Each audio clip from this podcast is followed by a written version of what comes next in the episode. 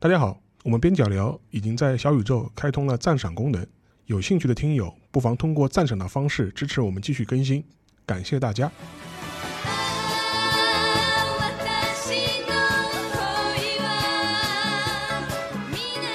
大家好，欢迎来到本期的边角聊。这一期啊，实际上也是在炎炎夏日之下，因为上海现在应该也也算是出梅了，迎来了马上就是高温啊。在这个高温的时节啊，其实唯一值得我们怀念的就是我们以前享受过的所谓的暑假时光啊。嗯，当然了，对于我们这些中年男人来说，其实过暑假这个事情，其实对我们已经是非常非常遥远了 啊。但是我觉得还是可以拿来就是忆旧怀旧一下，就是当年我们在暑假的时候都玩过些啥，对吧？肥宅木下，肥宅木下，对吧？这这期节目你可以理解成一个我们八零后组啊，就是说是怎么样怀念我们的暑假岁月的，然后展望一下，就是将来是不是还有机会过暑假的。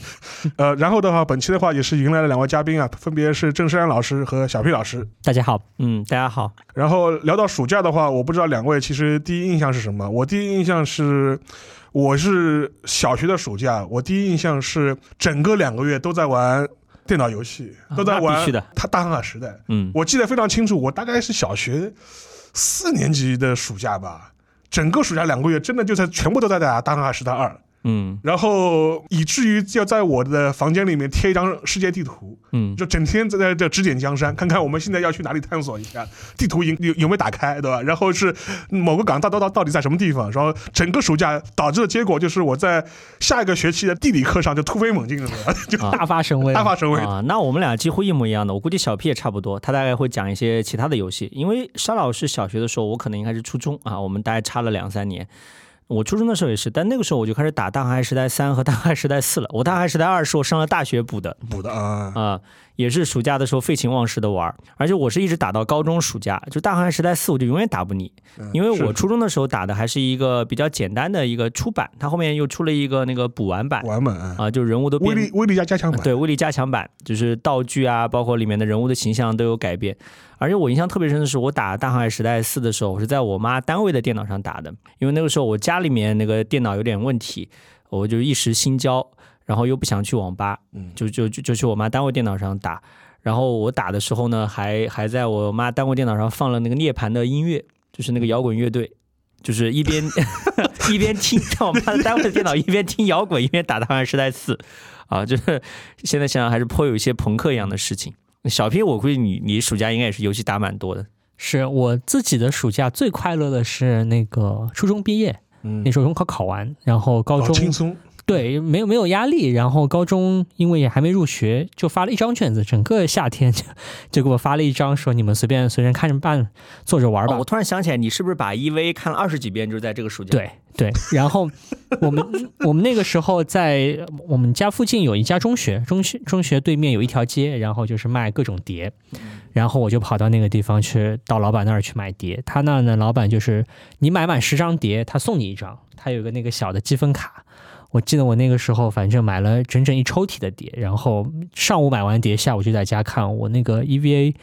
看了大概十遍吧，就是那个夏天看了十遍。主要你看的是国语版，不不，那我以前国语版看过十遍，但我还看过十遍日语版。这十遍日语版的这个底子呢，就是在那个夏天给给给搭好的。然后还有很多像啊《修斗魔导师》啊，像高达啊，有很多这种你本来在。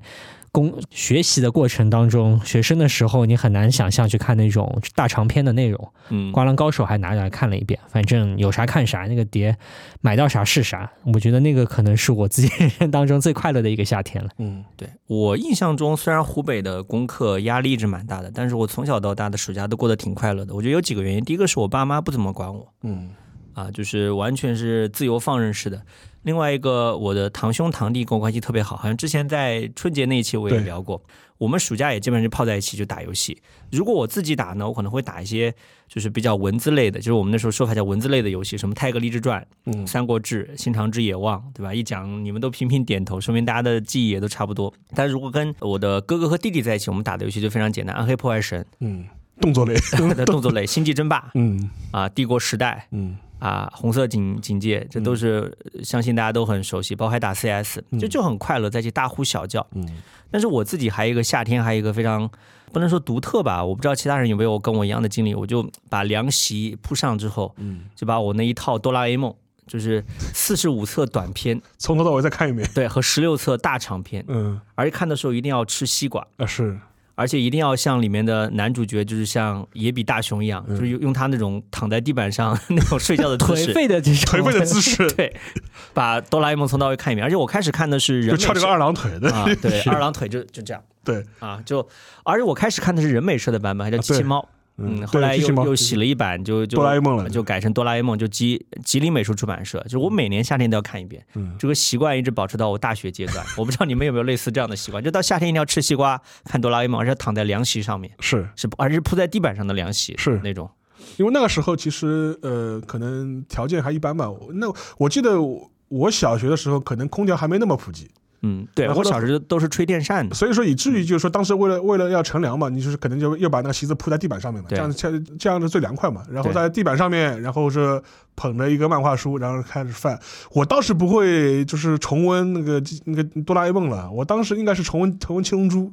对，七龙珠我也看七龙珠翻来覆去看，对吧？啊，而且当时的话，我记得我我我印象中，我我的漫画阅读是阅读量最高峰，就是在我小学的是暑假里面，就是说，因为我当时后来想一想，我当时很一大就一大堆就是呃适合小孩看，不适合小孩看的漫画，全部都是在那个时候看的。啊，就是比如说，当然像哆啦 A 梦的，就是老少咸宜没有问题。嗯，七龙珠对，应该少年漫看看也无妨你。还看了很多带劲儿的，是？还还看了很多带劲儿的，就比如说呃城市猎人对吧？不是《城市猎人》对，《城市猎人》是那时候是看的，还还有那个是，比如说那个什么《孔雀王》，对，《孔雀王》这个口味极重啊，就是他这个画风，首先我看到我就觉得有点不适。对那时候我来讲，我那时候我也看过，但没看下去。嗯，嗯包括《北斗神拳》，啊，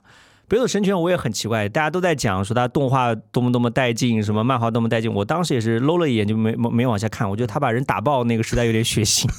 啊。我不知道小 P 呢，哇，嗯我那个时候看，那我看的比这带劲多了。我啊那、我那时候看《天使红河岸》，啊哦，你看少女漫，对哎你竟然看少女漫对你可以啊我那个时候可能比大家开窍晚一点。我嗯记得那个时候啊、读高中前后吧，那个时候就是你要下载那个图片，下载一个小小的压缩包，一个压缩包打开十八张图片，嗯然后用那个拨号上网，啊，对对然后一然后你得一画一画往下下，然后速度又很慢，然后下个两三画你就看个两三画关。键是你拨号的时候家里电话就不通了，对，关键你拨号的时候家里电话不通，所以很容易暴露，对吧？对对对对半天电话打不进来，肯定是小兔崽子在家里啊 又又又在那儿干什么坏事儿。这什么时代的眼泪？我觉得现在小朋友听到我们讲这个，根本就不知道我们在说什么。对我们这个要解释一下，因为老早年间这个上网的时候是用电话线走的电话的线路，所以说呢，这个拨号上网五十六 K，最早可能更少一点，对吧？而且那个网费贼贵，网费贼贵，五十六 K 的一个调制解调器对吧？modem，modem 所以还有所谓多图杀猫这个说法。然后 你下载一个东西，可能五 K、十 K 这么一个速度就就算挺好的。是然后呢，还得到网上去到处找资源，这个资源的这个形式也不像现在那么好找。都是在一些各种鬼鬼祟祟的网站嗯找到一个这个资源站，那真是如获至宝，对吧？然后恨不得把这个网站里面所有的漫画都给下载下来。然后那个时代的话，我觉得还有一点，其实回头想一想，就说我至少在高中之前，我都没有什么暑假补课的这种回忆。我从来没有补过课哎，那我还真不过哎。啊，那说明你看上海中学的孩子就是不一样，对吧？比较卷因为你们你们湖北平时就已经卷了嘛，所以说暑假就不用卷了，对吧？啊，但但也有更卷的。但我家里面主要是我爸妈管的比较松，另外我成绩也很好，这这是主要原因。补课挺开心的，说实说实话，就补课挺开心，就是你知道，你就是在家我我必须先吐槽一句，小 P 是一个打高考恋爱一百天这种游戏都会沉迷学习不想恋爱的人，所对，先要以他说考进北大清华。对，所以他说补课很开心，我觉得也只能听听而已。我我觉得可能还是有一些听众跟我一样，就是啊、暑假的时候被迫还是需要补课，但我觉得我的日子还是比较好过的，就是啊、隔隔个两三天吧，我记得那时候在离家也不太远的地方，就是就是定期的去，然后语文、数学反正就这么轮呗，然后上一个下午，然后呢做做卷子、做做题。对我那时候回回来的路上就可以再去买张碟，也挺好的。本来你也没啥动力去去出门，现在就出门做做做个题，然后补个课，然后吹个半天空调，嗯，反正那卷子也不难，也没啥学业压力。我记得我那时候还认识过几个朋友。也是在那个女朋友吗？没有没有男男男性朋友，那个那个时候开始大家都不太熟，后来混熟是哎呀，大家一起打游戏啊，一起看漫画，也会聊聊这些话题。其中有一个啊、朋友，我那个时候是读中学的时候，初一初二的时候吧，那个时候在外面补课的时候认识的人，前两年还联系我。然后也不知道怎么地的，反正就辗转说是要找找一个律师问个什么问题。嗯，后来看名字看了半天，说：“哎，这哥们的名字咋这么眼熟？之前在哪儿在哪儿见过？”后来一对两对说：“哦，我们那个时候一块儿在外面上补习班啊，认识的人。”是是是，后来也是隔了十几年了，然后后来也是工作场合，相当于工作场合的时候再再再联系上的。嗯，我印象比较深的几个暑假啊，刚刚其实我们前面聊的很多都是小学、初中的暑假，但是我其实印象最深的是两个暑假，一个就是高三毕业那个暑假，那应该是最疯狂的暑假，那是最开心的，最开心的暑假，非常非常开心，而且那个时候又赶上那个零六年的世界杯嘛，就一帮同学天天就泡在一起玩，看球、踢球、打游戏，然后还打牌、吃烧烤，然后就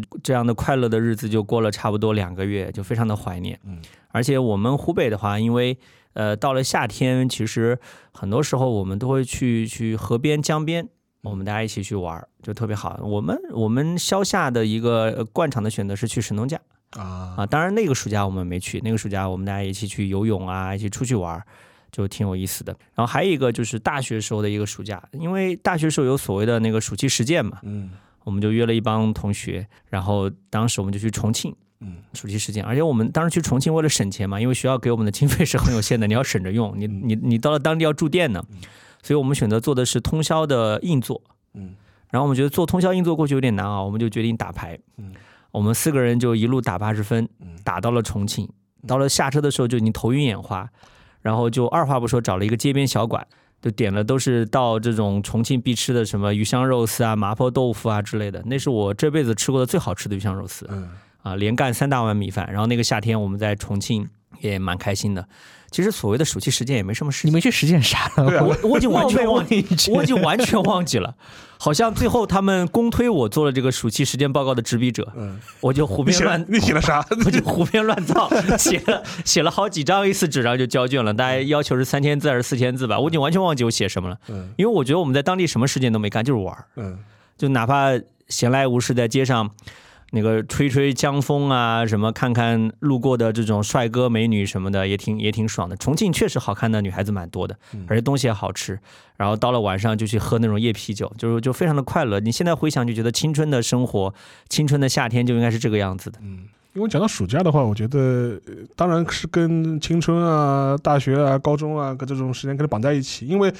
最早的话，我觉得开始有这样一个暑假的这种意识啊，我觉得对我来说可能是也真真的是高中之后，因为小学和初中的暑假其实对我来说更多就是玩儿，嗯然后就是像我们前面提到的各种各样的玩儿。但是有的时候进入高中之后，你就会觉得，呃，你可能学业的压力会更更大一点。有了一个暑假之后，你这个两个月对你来说似乎是一个啊非常宝贵的这样一个时光。另外有一点的话，这是因为在十十六七岁、十八岁、十八九岁这样一个时间点的时候，这这个暑假对你来说它的意义啊，可能就不仅仅停留于啊打游戏玩了。嗯就跟前面前面这是展开讲讲，展开讲讲讲讲。讲讲讲，可能是你啊、呃迈向这个呃社会生活、社社交生活的这样一个非常特殊的这样一个时时间段嘛。嗯我印象很深，我很早以前看过一部北京为背景的呃大陆拍的青春片，对吧？北京的夏天，嗯，主演还是曹颖，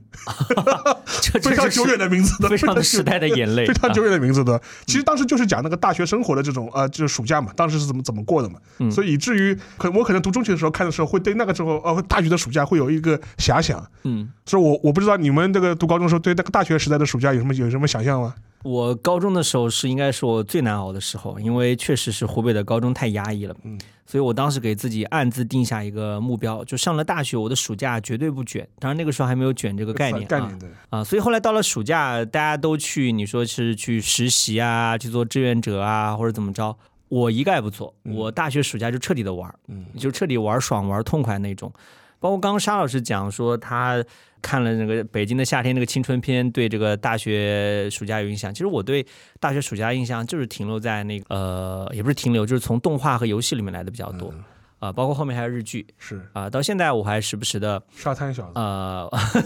会看一下那个冰果里面的这种描写，我觉得冰果的描写是特别有夏天的感觉，就是那种蝉鸣，然后大家一起出去住宿，嗯然后完了以后就是那种大家在一起，就是晚上讲鬼故事啊什么的，就就特别的有意思。而且还有另外一部很喜欢的日剧，就是《西瓜》嘛，啊对哎，对，里面里面也对夏天的描述。因为我我到了夏天，我本来就是个西瓜爱好者，而且那个时候。湖北的西瓜也便宜，两三毛钱一斤，我一天一个大西瓜，是然后捧着一本漫画或者打打游戏，真是快乐乐呃生活乐无边啊！我到现在还经常把这个这个这个像类似于西瓜这样的日剧或者冰果这样的动画翻出来，就夏这对我来说是夏天特特质。夏天特质的。嗯因为但是我这插句题外话，对吧？前两天我跟那个拉姆达老师交流嘛，因为拉姆老师最近待在东京嘛。我们交流了一下，就是东京的西瓜价格跟上海的西瓜价格，然后我会发现，原来我们一直嘲笑日本人民吃不起西瓜的，只能一片片买西瓜吃的，结果却猛然发现，现在上海八四二四的价格其实跟东京已经不相上下了的，哎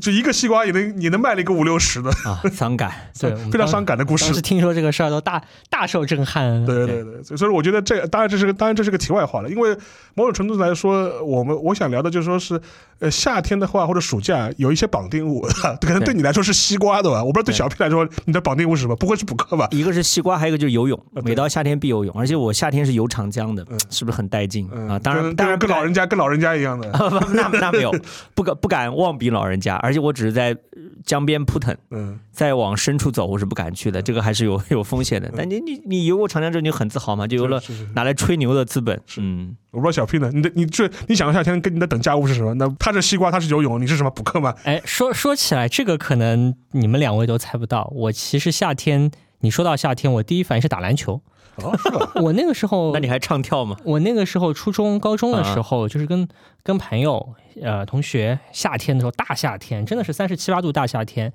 啊、去中学打打球。嗯，中学门口有个超市买那个盐中一加仑的那个大桶的那个矿泉水，盐汽水，矿泉水双，矿水，矿泉水特别大桶，一加仑那个大桶，每人拎一桶，不然你就喝不了，立刻就倒下。对然后就拎着那一大桶水，每人拎拎个一两桶水，就跑到那个三十七度的天下面 打打球，嗯打完就这个就是青春的味道。打完就喝水，喝完继续继续打。然后其实你说时间很久也是也也也久不了多少，这三十七度打球这个也也也挺难熬的，但是但就是很快乐。所以你现在让我说，哎，这个夏天的时候最最。一说暑假，一说能想到的事情是什么？就是一定要有一桶这个盐中一加仑拎在手里，或农夫山泉一加仑拎在手里，然后拍了个篮球，就这么晃悠晃悠的去这个学校打球了。这个是我夏天最深最深的印象。啊，对山 P 来说，夏天就是浴衣、海滩和长泽雅美；对小 P 来说，夏天没想到是打篮球吧？夏天就是篮球、一加一加仑盐汽水和基友。是啊每个人的夏天都是如此的不同。对，说到游泳啊，我的经验就跟郑山老师不太一样。游泳池游泳，我，去那个上游泳馆游泳，上游泳馆，我其实不会游，我有几个同学，他们你在里面泡着了，我是在那泡着的。那个我有几个朋友，那同学嘛，他们个个都会有。嗯然后反正哎呀，这个一块儿去嘛，对吧？你这个会被挨整，你这个会挨整的，他们会整你的。还好呀还好，反正大家都是都是同学。然后呢，上海游泳馆那个时候管得非常松，嗯，然后每年夏天一开夏，你先得去办那个健康证。是，交十五块钱给他，然后那个老头子就白你一眼，问你小伙子你有病吗？我说没有没有没有没有病，然后他就把这张健康证就在你脸上，行了，你拿了这张健康证，这这今年夏天你就靠这个证就可以去上海游泳馆去泡泡澡了，对我来说可以去泡澡了。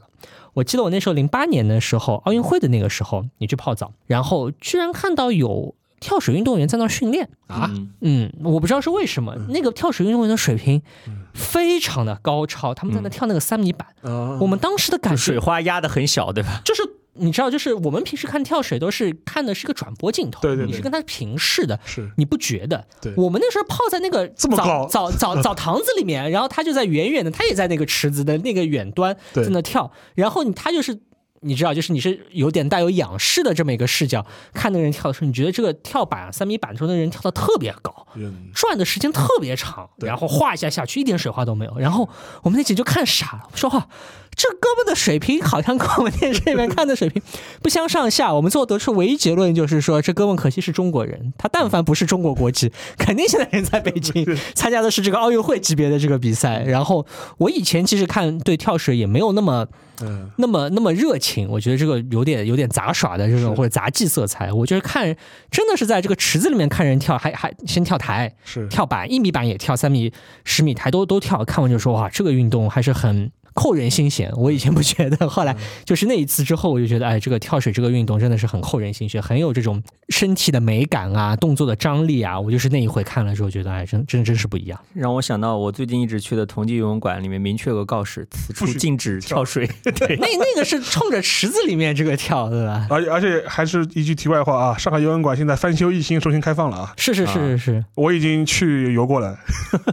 感觉还不错，还不错。啊，我我们今天这个没有商务赞助啊，只是只是 顺带一提 顺带一提。有一沙老师夏天体育参加体育活动不？讲到游游泳的话，我就我我小时候曾经有一段时间是被送到体校去游泳的，啊，这么这么带劲 送到体校去游泳的。然后的话，到什么程度呢？就是每天放学之后，人家是去什么补习班、兴趣班，我不是的，我是被戳拉到游泳池去去训练。然后这后个是科班出身啊。然后暑假、寒假，对吧？这至至少半天是在训练的。嗯，然后导致个什么结果呢？就是说我到了大概小学五六年级的时候啊，就是产生了巨大的那种逆反心理，进入青春期了，就觉得哎呦我不要留，烦烦死了。就是说天天这样游，而且当时的话，当时的体育教育的还是实行到体校里面嘛，可以实行的是棍棒教育嘛，就是说是、啊就，教练会打的。教练会打的，就是这样。还有三重一大那种。三重一大，对吧？然后他就是当时怎么三重一大呢？就比如说教练啊，是拿一根竹竿，这是在游泳池边游荡，啊他说不许靠边。啊。游满多少个来回，不许靠边，谁停下来了，谁靠边了，就会拿拿个竹竿把你打打回去。哦，这么魔鬼教练的。这么魔鬼教练，然后就还有一点的话，就比如说你训练没有达标或者不符合要求，教练就会拿个教鞭抽你的屁股，抽你的大腿，然后听听起来有点变态，是 怎么回事？然后你看，就一群白胖小子啊，然后大腿上面就一道道红的印子了，就就就。这不不敢脑补，不敢脑补，不敢脑补。然后，所以当时当到了大概五六年级的时候，当时我就不太想不太想继续游下去了。啊然后当时就开始找各种各样的理由。当时我就说我有中耳炎，不能下水，啊，这个理由其实蛮合理的。蛮合理的啊。然后导致我很长一段时间，大概初中、高中吧，就几乎再也没有游过泳，因为产生了极大的这种逆反心理。你那时候游泳是强身健体，还是真的有这种所谓专业的或者这种半专业的这种呃，职业发展路线呢？当时最早的时候，家里面送我去游泳的理由是说要强身健体，因为小时候特别的瘦小，不吃饭，嗯所以说要要好好运动，然后就把我踢过去这个游游泳去。啊，对我每次游完泳饭都吃的特别香，因为游泳很累的。然后当时导致个结果是什么呢？就是说是那个食欲大开，是吧。嗯然后因为你初中、高中以后你停训之后，当时就会就走上了退役运动员之路，对吧？容易变胖容易变胖，对吧？啊所以说就是就是有这样一个因果关系。但是的话，很长一段时间，我大概是在大学之前的话，我就刻意的不不想游泳，就是排斥游泳，对游泳产生了极大的那种逆反的这种心理。直到大学的夏天之后，才开始慢慢重新开始游。啊。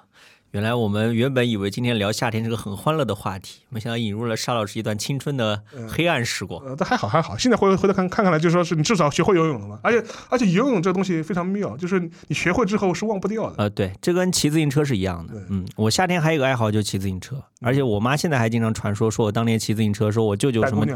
什么带姑娘 啊，就是我舅舅教我骑，说什么就教了大概半个小时不到，说我就会了。那我我我夏天骑车到处兜一兜，还是蛮舒服的一件事情，尤其是这种车在路上飙起来的时候，那种风吹在脸上的感觉。嗯你看夏天我确实啊，这个是非常夏天的画面嘛。呃，应该应该跟一些运动关联起来，骑车啊、打球啊、游泳，这才是夏天应该有的样子。对，然后有还有一点的话，我觉得可以聊一聊，因为我们今天这三位啊，呃，就非常巧啊，都是复旦的，所以说我就想，复旦大学的这暑假有什么特色吗？啊，那我先来吧，嗯因为我在大家之前听互走互的节目应该知道，就是我们我跟陈老板聊过一个，就是我作为辩论队教练的身份嘛。当然小 P 也可以聊，小 P 是法学院的教练。我们复旦的校队呢，在我读书的那个年代，正好是赶上这种国际啊、国内的大赛示威的年代，因为所谓的电视辩论就是电视台不支持了嘛，然后就没有什么像样的比赛。但是当年有个比赛特别重要，在夏天，叫海峡杯。然后这个比赛呢，当年是这样的，呃，我很遗憾的没有被呃选上啊、但是呢，我很有热情，就属于那种陪练当中就热情最高或者候选当中热情最高的。我就我我当时就是拎着两个西瓜，就夏天也没有回家，就留在学校里面。其实当时学校的宿舍条件是很差的，也是没有空调，是很闷热的。然后就每天拎着西瓜跑到我们当时是十号楼的那个训练室里面，就跟我们的那些同级的同学也好、学弟学妹也好一起训练。然后最后呢，呃，送他们去福建，因为这个海峡杯是在福建，是跟台湾的大学的比赛。然后在此期间呢，就看他们不断的从那边传来各种各样的消息，就尽管我没有去成，也蛮开心的。他们回来之后，大家就一起吃饭，就这样的一个感觉，就是相当于夏天对我们来讲是一个备赛的一个时光，我们要一起为了一个共同的目标来奋斗这个。非常像这种日本学校里面这种合宿的感觉，对吧？对对 就是合宿 对吧？对，就大家只是晚上没有睡在一起，但白天睡在一起，啊，不要误会啊，就是呃，大家白天都是都是嗯，基本上从早上一醒饭吃过，然后大家就到一起训练，一直到晚上。晚上这个是辩论队复旦辩论队的传统吗？我觉得好像每个高校里面都会有一个类似这样的活动，嗯。啊，只不过那当年我们有，因为我们对海峡杯是特别重视，因为这是一个官方性质的比赛，是海峡两岸的交流赛。然后我们当时就是为此会集训一段时间，就我现在还是很缅怀或者说很想念这段时光，因为那时候也也很小嘛，那时候大二、大一、大二。啊，到了大三之后呢，就基本上就是一个是我淡出了，另外就更多时候你是作为一个遴选者的这样的身份，就是去去选拔下面的更加小的小朋友去打这个比赛。对，这是我对我来说非常特殊的复旦的暑假的记忆。法学院的这个同学啊，这个夏天的假期的这个生活也很很特别。你们是不是要去律所或者去法院实习的？，就是法学院的学生们到了夏天、夏夏天或者冬天的时候啊，都会各自找各自的门路，去法院、检察院、律所去实习。那么这个实习其实和这个正式求职的实习没关系，其实大家就是稍微有点社会经验就知道，无非就是托托个不远不近的关系开，个证明开到法院那边去见见世面。是这个法院这些呃人呢，也也很懂。每年到了夏夏天，这个冬天的时候呢，又会来一帮这个毛长没毛没长齐的小小兔崽子们，反正他就好烦他就不他就给你们安排一些，比方说什么复印啊，呃送送文件啊，复印还对，那时候就是是印印影帝影后嘛啊，？影帝影后嘛，对，这个郑山老师就懂，这个叫影帝影后，就复地复印啊，呃，送个文件，他他也没啥事儿找你。是然后呢，开庭的时候呢，反正你就去听对，那个啊、平时呢有什么案子讨论的时候呢就去讨论。嗯，那么所以说，每年一到了这个呃暑假寒假的时候，不不限于暑假寒假也一样，就是你们一一个班的同学就会分布到全上海的什么宝山啊、闵行啊、杨浦啊、公检法系统，反正总总有人去。嗯，然后呢，到了这个那时候还是人人网的时代，连连这个微信都没有，然后大家就在人人网上交流，嗯可有意思。就是大家那个时候就都很大开眼界，嗯就会交流说，哎呀，这个杨浦的法院今天又碰到一个什么案子，就很有意思，嗯多奇葩，非常非常非常非常奇葩，大家可以讨论讨论。过两天又说，哎呀，这个我们在二中院又审了一个什么名人的案子，嗯，可能这个外面没有公开的，但是呢，他们二中院自己知道。或者还有一个，大家那个时候学校里面就是学生啊，特别有兴趣什么？就是很多地方去审这个婚姻家庭类的案子啊。嗯，这个婚姻家庭类的案子，通常在在法院会搞得很狗血，就是会有人什么现场大打出手呀，这个泼妇骂街呀，这种这种特别还别抖一些这种很不堪的事情出来。所以呢，大家那个时候就是大一、大二的很很多人的那个经验都是说来自于这个法院的、检察院的这些段子，因为实际上复旦的法学院的学生后来很多自己其实没有走上这个诉讼的这个道路，是。你没有去法院当法官或者去做诉讼律师比较少，所以就变成很多的人。呃，回想起或者你要去问一个这个啊、律师啊，这个非诉讼律师说，哎，你对于这个法院的认知怎么样？你你怎么理解法院的这个生活或者法本科实习来，对，都是本科的时候，那时候真的是啥都不懂的小小孩儿在那儿去见见识到的东西，你很有意思，因为那个时候可能没有更沉重的包袱，说哎，我一定要要求职，对吧？一定要好好表现，真的只是去长见识。然后我记得那个时候就印象特别深，我那个时候在法院也在那儿实习的时候，就是有一个问题不懂。然后这个法院的那个庭长就拿了一块特别大的白板，就是从那个走廊里面拖那个白板哗啦哗啦的声音，然后拖到这个某间房间里面，就把这个整个案件情况写在那个白板上，有点像那个《生活大爆炸》里边，他们特别喜欢在个白板上面。对啊，画的密密麻麻的画画板书画板书，对他们也一样。我们说哇，这上海法院这个很时髦嘛。然后就庭长跟这一帮法官就在那个白板上面写画那个案情，画完想来想去的，嗯，这个事儿有点有点复杂，我们明天再议，对吧？或者我们再怎么怎么研究一下，搞不明白就说我们书架里面现成翻一本什么王泽健的书、王立明的书，看看这个大佬们是怎么来阐述这些民法问题的。然后这个对于我自己对于这个法院的这个认知，其实也会造成很很深的影响。然后当然还会有很多的交流，所以就法学院的这个学生的这个这个寒暑假的生活，可能就跟其他专业的同学们可能就不太一样了。历史系，呃就是因为当时的话，复旦历史系呃非常诡异，它有三个专业，一个是历史系，还有一个文博系，嗯，还有一个旅游管理旅游管理系。嗯，然后的话，呃，暑期时间的话是跑去什么各大名胜古迹寻访的，湖北、湖南啊，河北、河南啊，反正这种寻访。对啊，一直听说历史系特别开心，哎就是公费旅游的，公费旅游嘛。然后当时最，当然我没直接参与啊，但是我知道，就是他们文博系他们还做过一件事情，就是当时去三峡做打引号抢救性考古。嗯 当时去三峡抢救性参观，再不参观就没了 是啊，就大坝就建起来了。就当时他们去还挖了一个当地的一个古墓回来，就放在那个复旦的校博物馆里面。这这也够抢救的。对，所以说也这个也是这种啊、专业特色。只所以说我不知道现在他们校博校博物馆到底什么状态。当时的话挖过来之后，还发现煞有介事的搞了一个什么特展，大家还去参观，是这是一个比较有特色的一点。你们没有流传什么鬼故事吧？呃，有也有，有也有，就是说，但这种东西嘛，我觉得就是说不足为外人道的，就是说不足不足为外人道。你们历史学系应该那个时候都是暑假访学，会去呃各个地方的那个对啊那个古迹去古迹巡考察考察嘛，嗯所以说这个是啊专业特色的，享受专业福利的。但我不知道现在是大家还还有没有这个心情啊，还是不是还有这个安排？还有一点的话，我觉得对大学的暑假印象比较深的就是大四，呃，大四的时候。嗯其实严格意义来说，大四的暑假，但也不能算是暑假，因为那时候已经毕业了。毕业了，嗯毕业了，这毕业前夕，就可能就是六月六月份的时候，就夏天的味道已经开始了。但是那个状态嘛，反正你也快毕业了嘛，反正大家也都无所事事的，那我那时候已经在公司 工作了，好吧？大家无所事事的嘛。然后就是大家一天到晚吃散伙饭啊，这种事情很很多。当时我有一次印象非常非常深，当时是跟一些朋友吃散伙饭，当中就有毛阿姨，嗯，就有就有毛十八，嗯当时大概有四五个人，然后在复旦的光华楼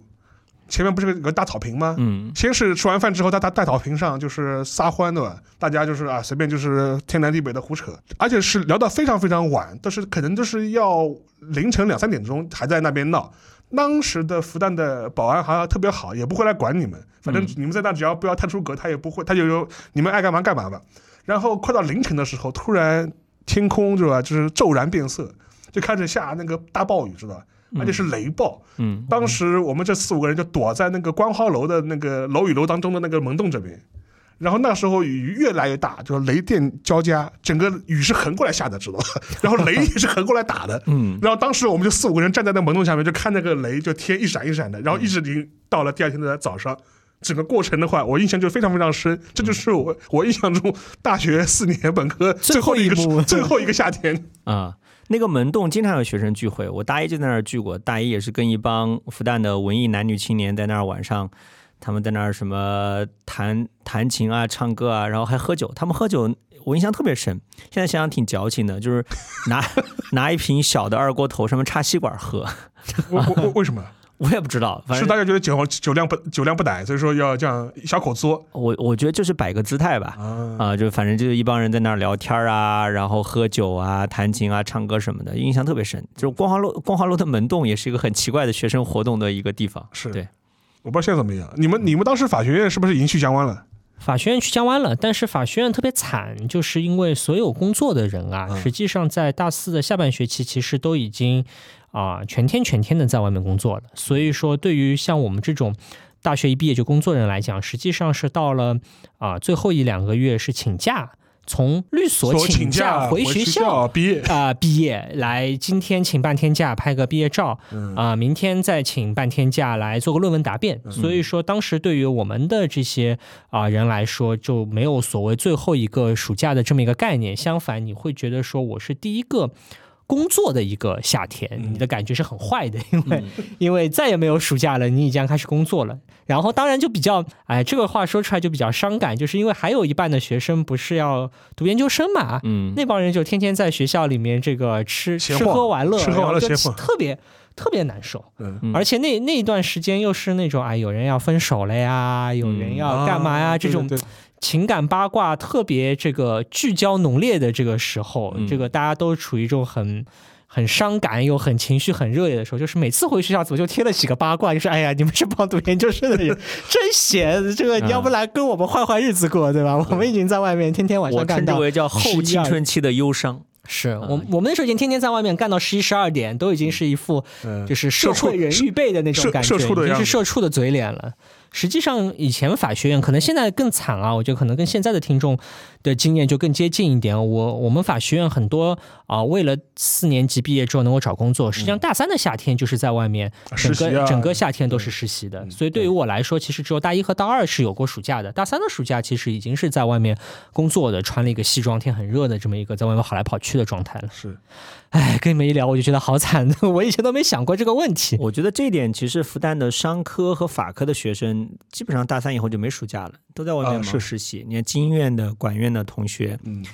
包括法学院的同学，在外面要么律所，要么各种企业，要么各种银行，都在里面忙。嗯，他们可能唯一有点大学生活的样子，可能真的就是大一、大二。所以说贵贵系贵社会学系是不是就活得也特别潇洒？这啊、我我可能是当中的另类，我我觉得我不能代表一般的同学的状态。嗯比如你去问那个肖文杰，问本系学弟，他之前暑假他的实习还去嗯帮助过，应该是帮助过性工作者，我不知道是不是暑假，但反正哦是假期实习，也是社会调研类的，社会调研类的。是吧？社会调研类的。嗯。说当时是要呃对性工作者发各种各样的这种科普的东西，就帮助他们规避艾滋病和性传播疾病，嗯。然后还要跟他们讲如何避免一些人身伤害。嗯。啊、而且他是当时加入一些公益组织，像这样的活动，其实我大学期间我比较懒，我参参与的比较少。我大学期间基本上是随性过，嗯。啊，去我我一直开玩笑，我说大学时候更像是没有读社会学系，虽然我跟社会学的老师和同学关系都还蛮好的，我读的是叫做演讲与口才系，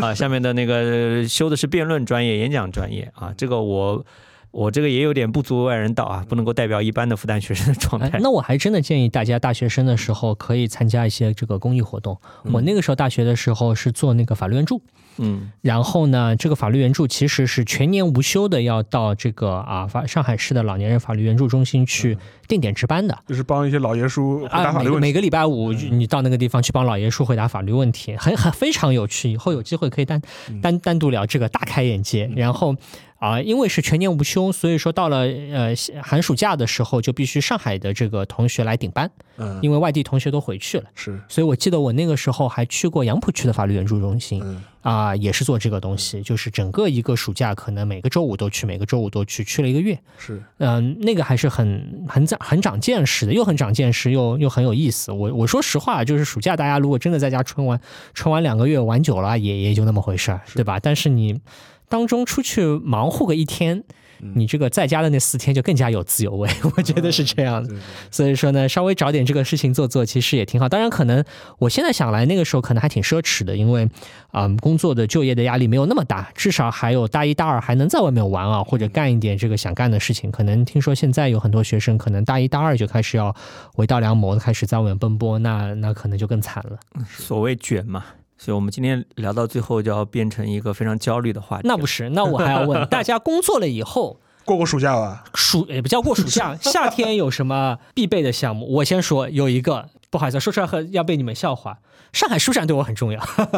你们两位可能真的是做这行或者跟这行关系深的不觉得，但是对于我来说，我工作了以后，可能你说嗯。夏天打球吧不打球了，游泳吧不游泳，嗯。那你说夏天有什么事情很有这种仪式性啊，或者说一定非要做什么？就是今就是要在上海展览馆门口排队进场，嗯，天特别热，对，队伍呢也不八月那么。的中下旬，八月上中旬、中下旬，对天特别热，最热的时候。然后呢，队伍不长，但是你总得在那门口排个半个小时，对吧？然后还是一个大大热天，有可能是你一个人去，有可能是你跟朋友一起去，是但是就是就是得有这么一遭。然后出来的时候呢，又是个大热天，你手里拎了巨多无比的书，路都走不动。嗯，我觉得这个对我来说，可能是工作以后啊，这个夏天最有标志性的这个事儿就是这个事儿。那我们俩正好撞上了，因为你在那边买书，我在那边做活动或者做报道。啊、我印象特别深的是，我早年啊，那个时候还有《东方早报》的报纸的时候，我去 时代的眼泪。啊，就是今天聊了很多时代的眼泪。然后我去上海书展内部，真是挤的挤嘛挤的要死，热嘛热的要死。虽然开了空调，还是很热。嗯，然后在里面去报道各种各样的活动、各种各样的摊位的事情。然后那个时候呢，其实薪水也不是很多，因为刚刚入行嘛，本来报纸收入也就那个样子。然后还在上海书展一时眼馋，扛了一个大箱子回去，当时买的是戴敦邦的《红楼梦》，而且是那种连环画，啊、特装版的，就是就是就是他就是精心的手绘的。手绘的，那那一箱几千块钱呢，把我呃一差不多快一个月的薪水都都花掉了。嗯。就本来你你去跑书展对吧？你是指望多写点稿子，多挣点稿费，最后稿费嘛全没挣到，全搭出去了，还倒贴进去了，倒贴进去买了一箱书回去。这箱书现在还放在我家里。啊，我我估计现在也应该升值了不少了。啊，反正放在那儿啊，而且每年到书展可能。慢慢的就是嗯随着年年岁渐长吧，阅历渐渐丰富吧，就现在做很多这种对谈的嘉宾啊，或者主持什么的，每年都有。啊，今年呃，我前段时间还收到商务印书馆的编辑的老师的邀请，然后去跟罗新老师做对谈嘛。当然，这个就属于另外一个话题了，就不占用我们。今年还有上海书展吗？应该有啊，今年有啊应该有应该对吧有啊。啊，就每年一到夏天，就是我工作之后，我印象特别深的，就一个就是跟读书相关的各种活动，采访啊、报道啊、对谈啊什么的，对吧？我估计到今年夏天，说不定。呃，忽左忽右，我们要做什么夏日阅读，对吧？又是又是要做各种各样的直播，还有一个其实各种学生活动，嗯就各种呃辩论赛，我要去做评委，当教练，或者当教练什么的，就就会占用我的很多时间。而且我发现很好玩的是，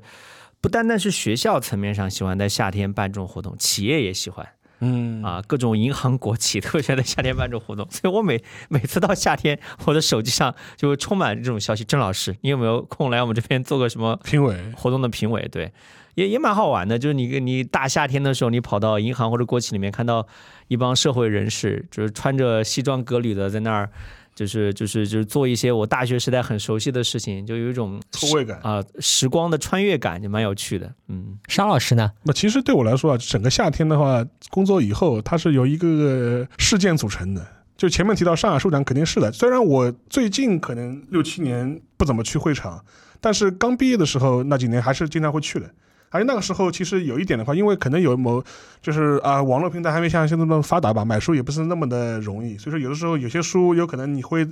呃，就是抱着那个漏网之鱼的心态，你在那个书展现场之前可以找到一些哎眼睛一亮的这种货色的吧，你是可以挑出来、可以淘出来的。所以那个时候的，书展八月份的话，肯定也是会去的。然后其实对我来说，夏天是由上海电影节开始的，啊，是嗯，就六月六月中下旬的时候是那上海电影节嘛，很很让人烦恼的梅雨天，对，梅雨天的时候是上海电影节，啊，这是文化意义上的夏天文。化影是响才开始。是是，真的是然后的话，从电影节从电影节一直过渡到那个书展，这然后然后书展过完之后，我觉得啊，这个夏天应该差不多了。你参加 China Joy 吗？我去过两三次，呃，而且我在去过两三次的时候，当当时还还是当时他已经搬到浦东那个那个地方，嗯，啊，说来惭愧，我唯一一次去 China 就还是被小 P 拉过去的，因为我之前一直对这种凑热闹而且是人特别多的活动不太感冒啊，我宁愿在家里面看看相关的报道，看看视频，然后看看番就结束了。然后小 P 特别有热情，而他多年如一日的穿那个 FFF 团的那个衣服，他说这是最简单的 cosplay 的这个 cosplay 的手段，我也不是很懂，他就很开心的大热天穿那个东西跑到那个会场里面，你可以听小 P 讲讲他这方面的经验。对对，你上一次上一次去是几几年？哎，这个也说来说来很惭愧，一八一九年我还参加过，后来疫情之后就就没就没有了。我我其实更喜欢去 CP，嗯，那个是漫展，China Joy 我也去，我觉得对这个也是对我来说就是夏天的另外一个个记忆，一一段记忆，就是你得在那个很多会场的这个外面，就是大大热天，你在不是你在那排队买东西，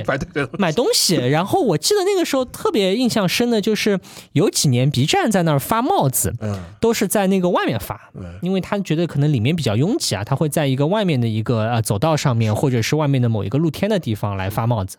然后就是你们这帮蠢货，在大太阳下面排一个半小时的队 对，为了领一顶遮阳帽。对 对，就是你这个何必呢？对吧？这句话连连贯起来说，你就觉得特别的这个荒诞无稽。但是呢，那个时候去的时候还是很很很快乐，而且夏天啊、cosplay 坦白讲就会更加的放飞一点，因为你冬天有很多时候大家都得裹得很很严，对吧？否否则天很冷，你在外面也也没有办法来来 cosplay。但是呢，你到了夏天的时候，就会觉得大家这个也穿的比较清凉，能露的也录的比较多，或者说相对来讲这个服装的选择也比较多，所以我觉得夏天去参加漫展啊、游戏展啊。也是一个很很快乐的事情，而且我自己是觉得你去了漫展和游戏展，就感觉心态比较年轻，不像郑世亮老师可能可以去啊、做辩论的这个教练来追忆往昔青春。对我我没有那么好的这个这个机会，所以我每次都是去参加漫展的时候，会觉得说，哎呀，我还人还年轻，对吧？嗯还能够搞得动这些小朋友们，才有兴趣来参加的活我跟你说，你。这几年去，他们 cos 的人物你都已经看不懂了，不知道他们在 cos 谁这不要紧这，不要紧，这是心态问题，对，这是心 态问题。哦可以可以你加你只要能够加入他们的行业，哪怕你穿的是最简陋的这个衣服，你只要穿上那个服装，对对对。你就加入他们了。然后的话，我觉得啊，我们现在一帮中年人啊，在回忆暑假也好，夏天也好，其实的目的也是啊，就是如何让大家保持一个年轻的心态啊。然后的话，我觉得本期也非常欢迎大家，就是在评论区啊，也留下来，就是你对暑假的回忆啊，就是对那个夏天的回忆，供大家参考一下吧。然后最后一个话题，我想聊一聊，就是夏天的话，你们有夏季旅行、夏季旅行的这种习惯吗？还是夏天的话，你们要避高峰，大家都出去，我就我偏不出去。我还是有夏季旅行的习惯的，而且我旅行比较喜欢去那种很清凉的地方。之前去过莫干山，然后呢，呃，往北走去过大连，应该比那个时间要稍晚一点。嗯大连可能是在八月以后去的，有点遗憾。秋天呃，秋天了，因为其实七八月份去大连是特别合适的，去大连、青岛这种地方。呃，再要不就去南方。我觉得夏天是特别适合去有山。呃，有水的地方嗯会特别开心，嗯就是有有一种万物生长，就是一片生机的那种感觉。然后在那边，哪怕人多一点，你也会觉得蛮开心的。就是我其实不是一个特别喜欢人多的人，嗯。但是夏天是个例外。你夏天人多配合山水，我觉得是一种活力满满的感觉，特别棒。我就比较灿烂，基本上就不出去了。能不能请到假是随缘那个事儿。我夏天有一年夏天去过日本，嗯有一年是七八月份的时候去过日本，但是坦白讲，我是不太建议大家夏天去日本的。尽管大家可能看到什么很多文学作品啊，或者是影视当中会说，哎呀，日本的夏天如何如何，对吧？好像全夏夏天去日本全是中国人，对这个好像承载了很多这个美好回忆。你真的夏天的京都。你真的夏天去日本，那那也是热得够呛，我觉得也是是又又晒又晒又热，所以这个不是一个很适合去旅游的一个一个时间吧。行啊。然后的话，我觉得还是那句话啊，大家可以把自己怎么过暑假、过夏天啊，就说是留在我们评论区啊。然后我觉得也可以像我们一样，就是回忆一下当年的我们当年的青春的夏天是怎么是什么颜色的，也可以展望一下，就是将来我们还是不是还有可能啊过过暑假、过过夏天，好吗？那今天这个节目就到这里，欢迎大家啊，谢谢大家收听，谢谢大家。好，谢谢大家。拜拜。